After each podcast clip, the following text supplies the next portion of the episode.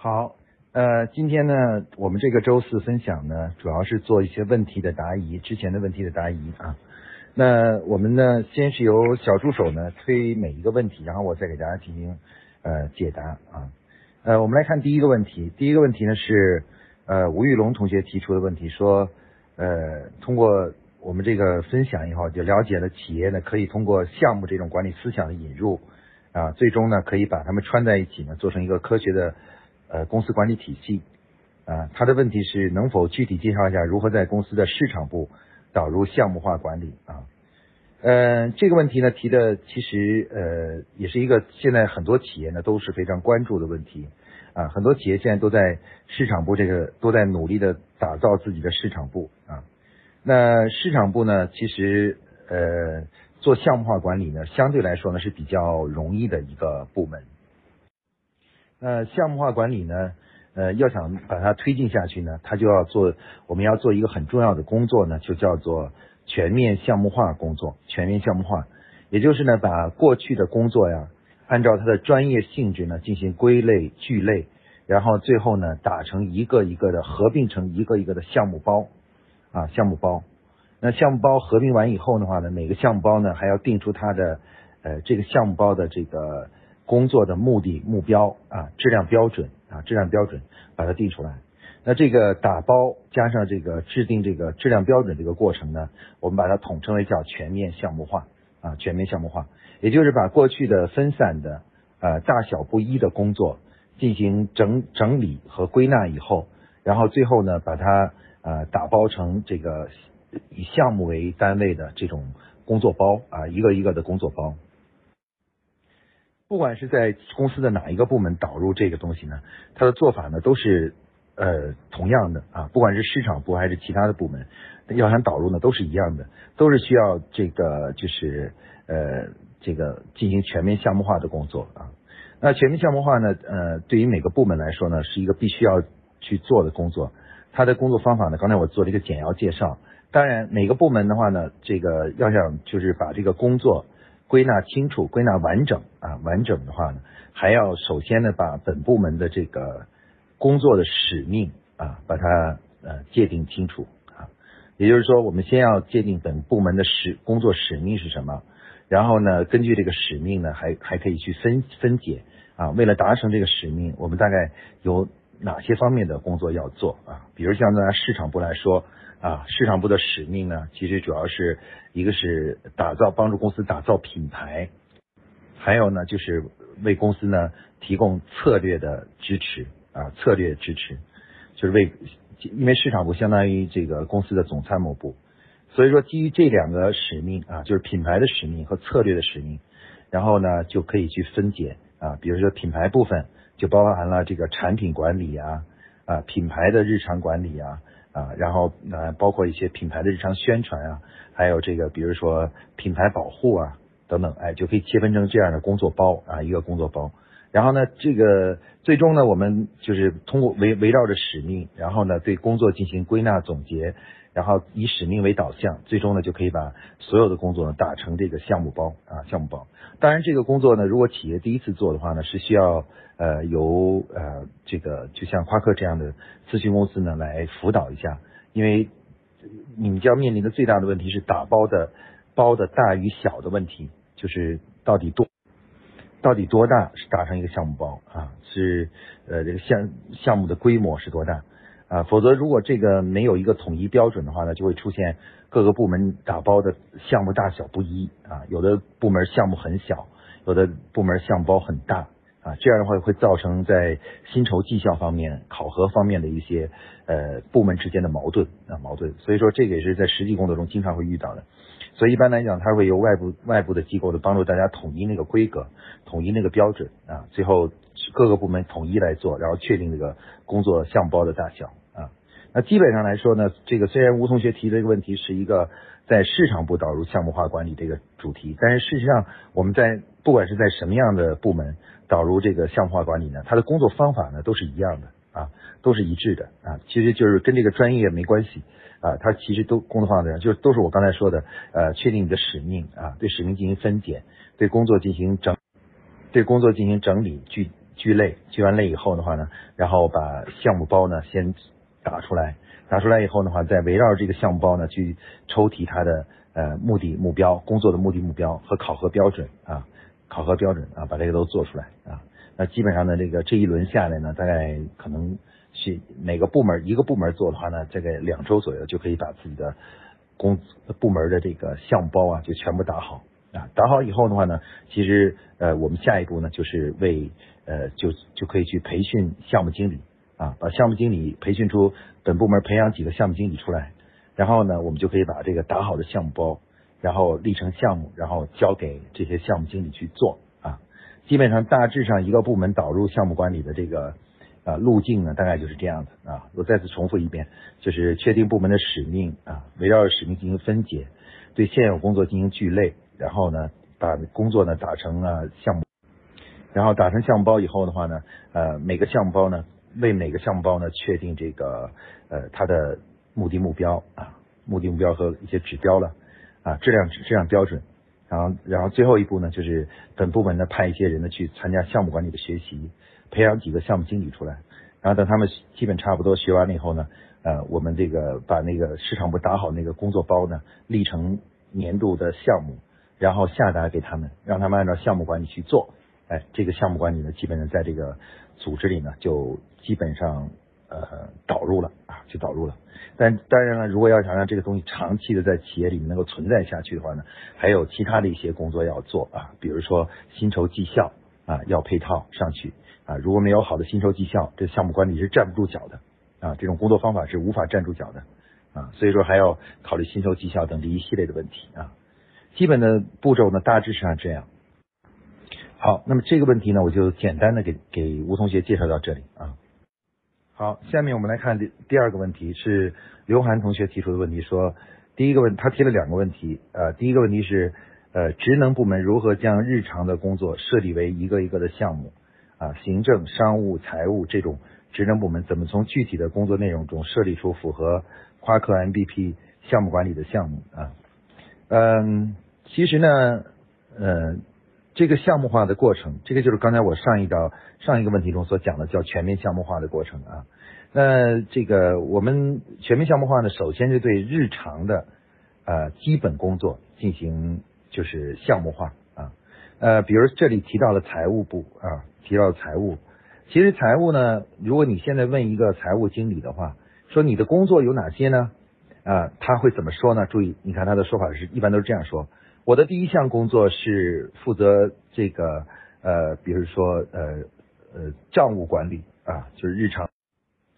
呃，我的第二项工作呢，可能是负责比如说报销管理。我的第三项工作负责税务管理啊，等等等等的。其实呢，大家知道，虽然我们没有把工作打成项目，当我们去问一个人你这个部门有哪些工作的时候呢，其实他在内心中呢，实际上已经对原有的项目进行了适当的归类啊，归类啊，归类。那一般来说，我们在在这个想要把这个一个部门的工作变成项目包的时候呢，其实我们这个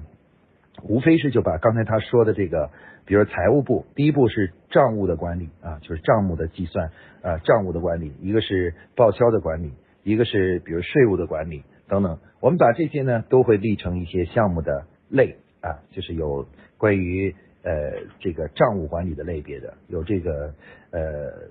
税务管理的类别的等，我们会去还有固定资产管理的等等这样的，我们会先把它分成一些类，然后在这个类里面呢，我们再来确定这一类呢是由几个是由几个项目组成的啊。这个比如税务管理，它可能是由一个，也可能有两个项目组成啊，两个项目组成。那么这里当我们做这件事情的时候呢，其实就会涉及到了一个关于这个项目的大小问题。比如说呃，像财务部这个全年的报销管理。是全年打成一个项目呢，还是说我们把它切分成两段？呃，上半年叫做呃上半年的财财务的报销管理项目啊，还是下半年报的报报销管理项目？哎，那我们可以这个要区分。那关于这个就是到底怎么样控制项目的大小问题的话呢？呃，今天呢我在这里呢就不给大家详细介绍了，但是我告诉大家呢，这是有一个模型的啊，有一个数学模型。就帮助我们来去估算这个项目到底是呃这个这类工作到底是打一个包还是两个包啊？那一个包应该有多大？啊，这个都是那什么的啊，那实际上大家可以看到，像财务这样的工，财务这样的工作，其实刚才我说了，你看我的做法是围绕着财务的核心使命，先把它的实实现这个使命的东西呢，一个一个的这个列出来啊，就是财务部要实现自己的使命的这个工作一个列出来，等于有好多好多个方面就出来了。那这些方面出来以后呢，然后我们再对每一个方面深入的研究，这个方面呢到底是用一个项目。还是两个项目，还是三个项目就可以实现它啊？实际上就像一个我们画一个树形图一样的，从使命开始出发，一层一层的推，通过推理分析，然后就慢慢慢慢把这个树这根树画出来。画到第三层的时候呢，就是项目了啊。第一层是使命，第二层呢是达成使命的一些工作方向啊，就工作工作内容和工作大类啊大类。第三层呢就是项目啊。所以我们只要做这么一个三层的这颗。啊，这个思维导图的这种树出来，然后第三层出现的那些呢，其实就是属于已经去可以立成项目的啊，可以立成项目的啊。当然，这个具体操作过程中呢，这个步骤呢还是稍微的还有复杂一些啊。一般来讲，我们先把这些项目弄出来，然后同时呢，我们还要去检查，看看财务部现在做的工作中啊有没有被漏掉的啊，没有打在这个项目包的，我们把这些漏掉的工作呢。找到列出来，然后我们再仔细分析这些漏掉的工作，放到哪一个包里会更合适啊？最后呢，我们要保证，当我们的项目打完以后呢，这个项目应该包含了我们在呃就平常运企业运作过程中呢，所有的这个部门的工作都包含在某个项目里了。也就是说，所有的工作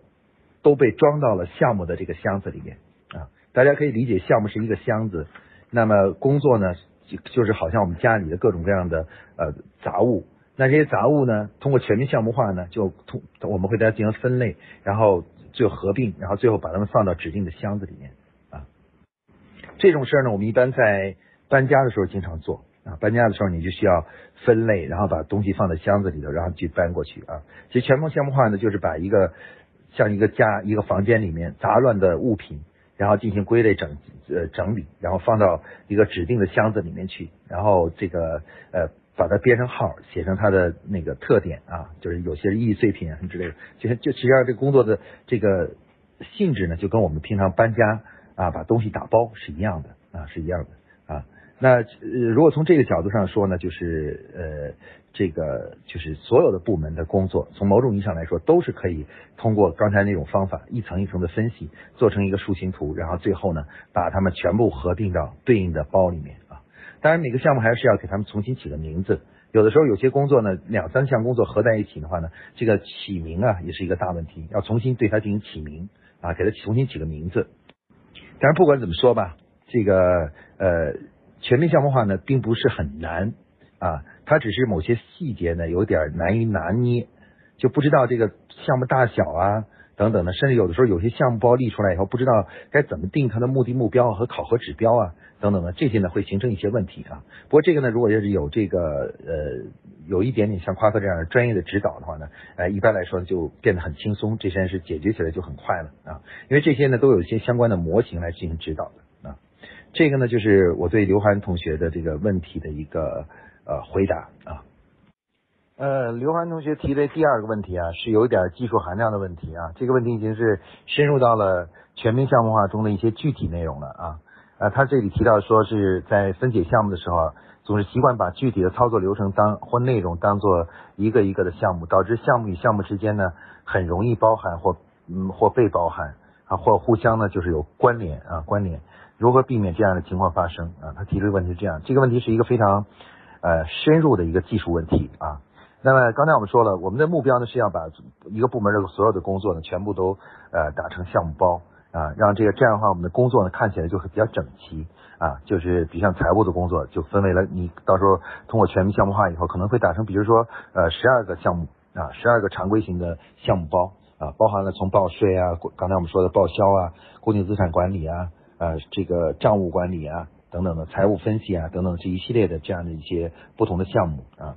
当然这里面会出现有的时候呢，会出现有些呃项目呢会有这个关联性，或者呢有相互包含或互相互关联啊。那一般来说呢，我们遇到这样的问题呢，我们就要回到什么呢？回到这个项目管理的定义啊，我们是怎么定义项目的？我们对于项目的定义是这样的：项目呢是相对独立的最小工作单位。啊，就是项目的一项目一个最大特征是，它是相对其他项目来说呢，它是独立的。所谓独立的含义就是说，一个项目做的好与坏，不会影响到另外一个项目做的好与坏啊，也就是互相不干扰啊，互互不干扰啊。那么，如果我们比如说立出来立出的项目发现了啊，这个项目如果是出了问题的话，直接就影响到另外一个项目了，那就说明这两个项目呢，其实不能称之为项目，它是项目中的一部分啊，它可能是项目的上半段和下半段啊。所以说，这样的项目呢，就应该合并啊，就应该合并啊，合并啊。有些时候的话呢，我们会发现明确两明显两件不相干的事情呢，其实 实际上呢是可以切分的，呃，它本来是不不关联的事情，但是我们把它合在一起了，我们能够把它，如果能把它切分的话，我们就把它切分啊，进行切分。呃，那么这个具体的操作的话呢，呃。确实有很多分析的过程啊，就是分析一下，需要做一些分析工作啊。比如说关于这个项目与项目包含不包含呢？啊，这个互相之间有什么关系这样的关关联度呢？哎，我们要进行一个分析啊。所以说，一般这个全面项目化做的过程呢，是开始呢先做一个草稿啊，就画一张刚才我说那个从使命到工作分类，然后到进一步的到工作的呃项目项目可项目种类，先把它先做一张草图。草图出来以后的话呢，然后呢，呃，我们出一个草，出一个全面项目化的草案。草案出来以后呢，再对每一个项目呢进行分析啊，就分析它和其他项目的关联情况怎么样。如果发现是呃有关联性的话呢，我们就得考虑把这两个项目合并在一起啊。那如果我们会发现有包含关系啊，某个项目其实已经包含了另外一个项目的一部分呢，这个也叫关联。所以说这两个项目你要考虑重新合并，立成一个项目啊，一般都是这样的啊。呃，那个呃，总之呢，这个就是呃，在这个全面项目化过程中呢，这样的具体操作问题呢，非常的多啊，很多。就是所以说，为什么刚才我提到一定要让专业的团队来辅导一下呢？是因为如果不辅导的话呢，这些专细节操作问题啊，就是你们内部讨论是很难得出一个结论的啊，就你们争论不休，就不知道该是怎么弄啊，该怎么弄。但实际上这些东西呢，都有办法进行解决。呃，我最后呢，给你举个例子啊，举个例子来说明一下。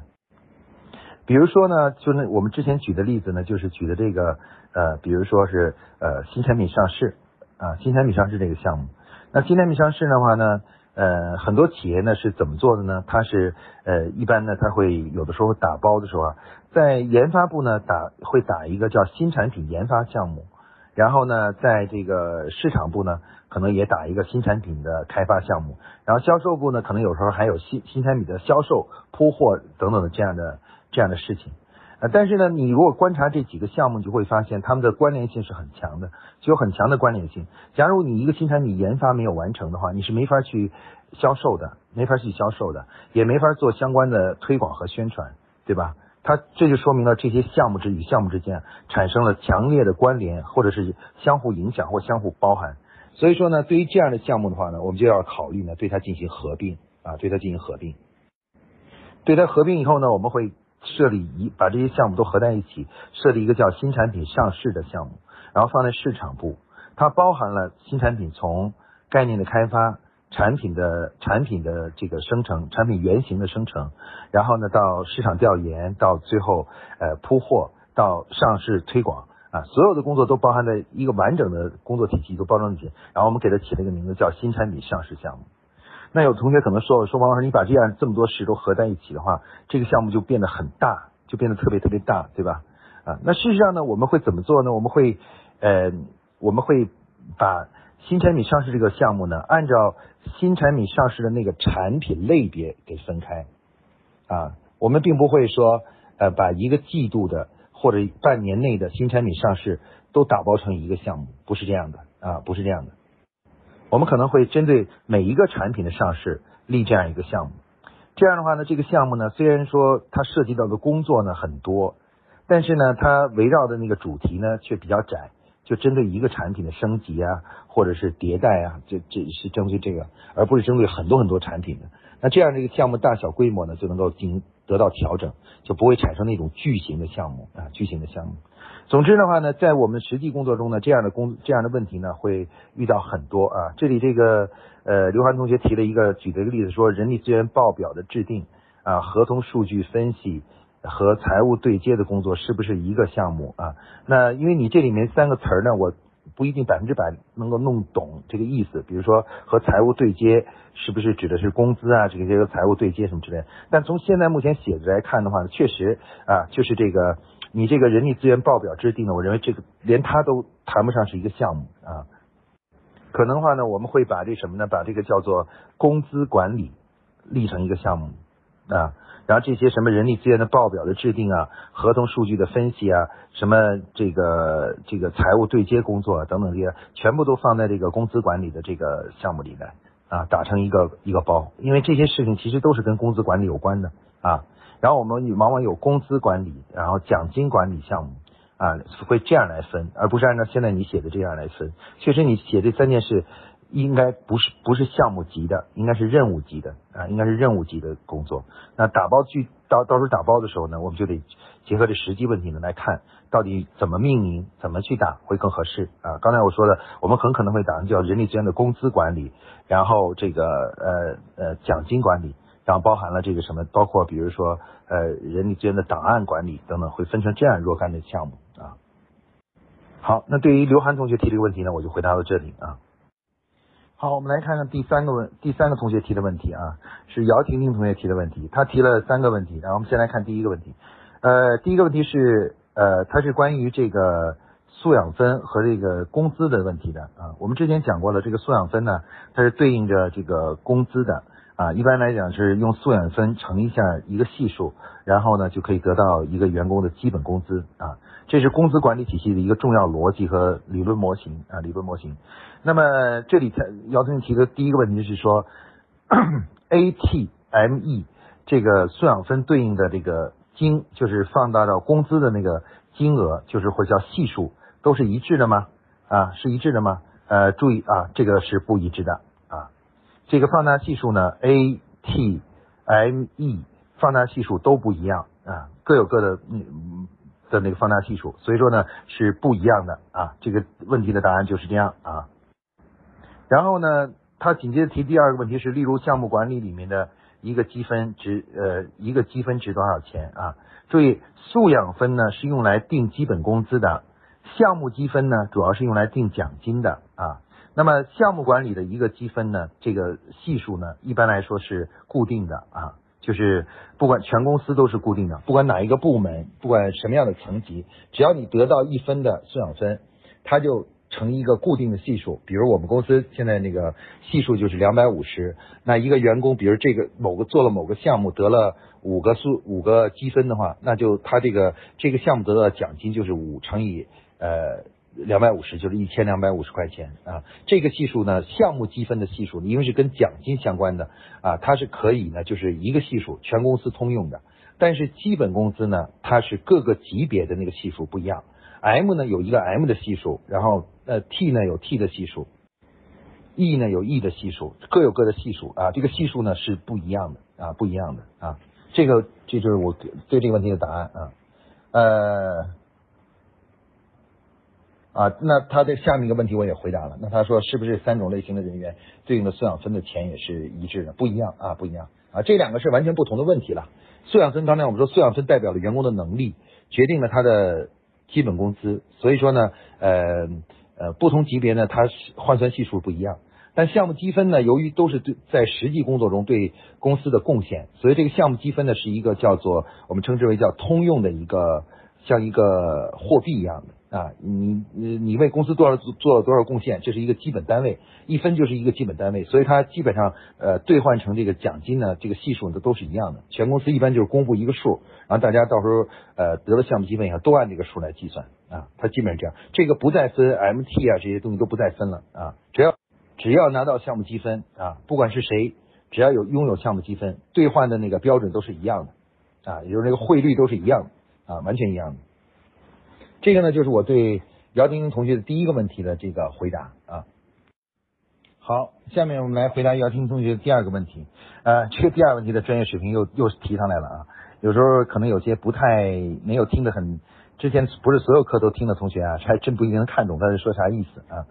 这个问题呢，他提的是就是呃，他说这个 A 呀、T 呀、M 啊，其实呢都是有这个这个呃那什么的啊，这个呃有这个职业化程度的啊，职业化程度的标准啊。那么一般来说的话呢，是他说呢这个标准呢是对应的每个标准分值是，也就是说。如果我们打个比方的话，他的意思是说，假如 T 那是一个学生要面临的考试呢是三门数数学、语文和和这个英语，那是三门都要达到某个分数呢才能升职，才能从 T T 这个嗯 T 三呃 T 二升到 T 三，还是说还是说总分啊达到标准就可以了，就可以升职了啊？这个呃，一般来说的话呢，这个呢，这个部分呢，关于这个标准的制定呢，是各个公司根据实际情况来定的啊。假如你的员工的综合素质比较强的话呢，那可能你可以提出比较高的要求，就不是总分达标就可以了，还要求每一个分项的这个职业化的这个标准都能达达到啊，然后才能够升职。那如果你的整个团队的这个素质还没有达到那么高，啊，很难有人做到这一点，就是三个方面都齐头并进的发展的话呢，你就可能会以总分作为晋升的标准啊。大家知道，管理本身啊，它实际上是在一定的规则下呢，还是要结合呃你的管理的对象，也就是员工的这个心态和文化啊文化啊，它不是一个简单的自然科学问题啊，不是一个简单的自然科学问题。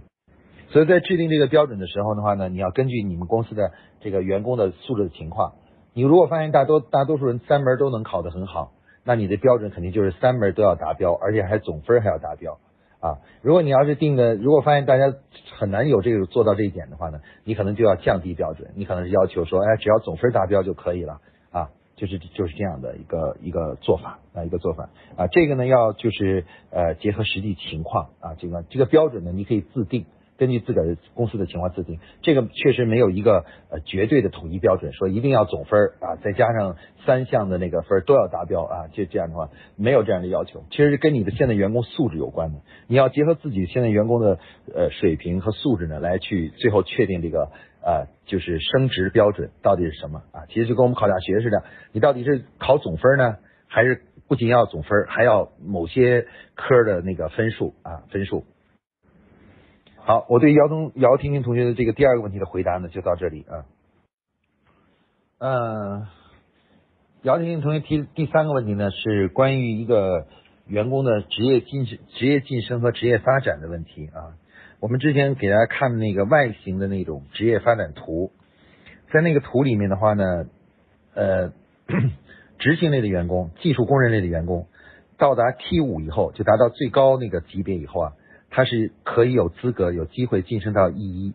那么姚婷同学提的问题是说，非要达到 T 五才能晋升到 E 一吗？难道不能说从可不可能从 T 三就直接晋升到 T 一呢？E 一呢？啊，呃，关于这个问题呢，主要是关于我们对 E 一的标准，就是所谓专家第一级专家的标准、入门标准的确定啊。其实呢，我们虽然画的图呢是写的是从 T 五到达 E 一啊，但是事实上呢，任何人。只要是不管你通过什么途径，也不管你是什么职位，只要你能达到那个一一的标准啊，达到那个一一的，只要能达到一一的标准的话，都可以直接转为一一。换句话说，也确实存在的可能性，从 T 三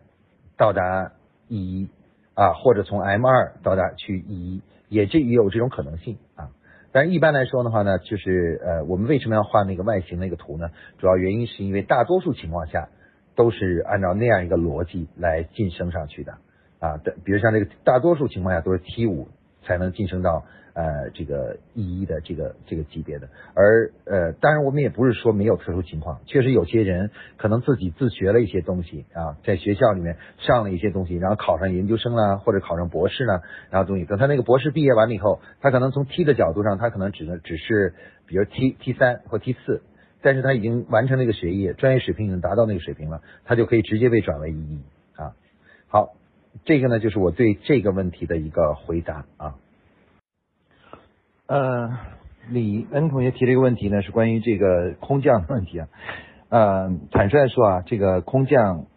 这个人员啊，到了企业里啊，产生这种问题是非常呃容易出现的。因为面试呢时间比较短，在很短的时间内呢，我们很难就是把一个人的实际情况、实际能力呢能够测量的比较清晰，这比较清楚。啊，那么当然，我我从两个方面来谈这个问题。第一个问题呢，就是我们首先要从战略层面、从长远的角度来说呢，来去呃思考呢，该怎么样去获得人才的问题啊。我给大家的建议是这样的，就是呃，空降人员呢，往往是用来救急的啊，某个岗位实在是急缺，然后你往往就会去找外部的人员来去顶这个岗位。啊，但是我的建议是什么呢？就是你可以偶尔这样做，但不能老是这样做，不能把公司所有的员工的招聘都堵在空降人员上啊。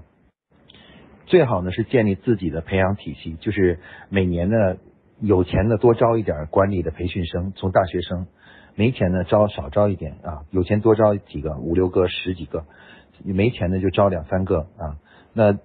但是呢每年都要坚持招。啊，甚至一年一年可能会招两次，坚持招啊。然后呢，这个在他们中呢，随着时间的推移呢，他们慢慢就有些人就会成长起来，成为公司的核心的管理者啊。这个办法呢是最可靠，也是最长久的，是解决这个人才缺乏的这个问题的一个最根本性的解决方法啊。就是每个公司都要学会自己去呃招人啊，招聘人呃，这个尤其是学会从大学生里头去。就是那些刚走入社会的人去招啊，招这个新人进来啊，然后呢，呃，关于人才的培养问题呢，其实要去多学习，多让人力资源部呢参加一些学习课程啊，学会怎么样去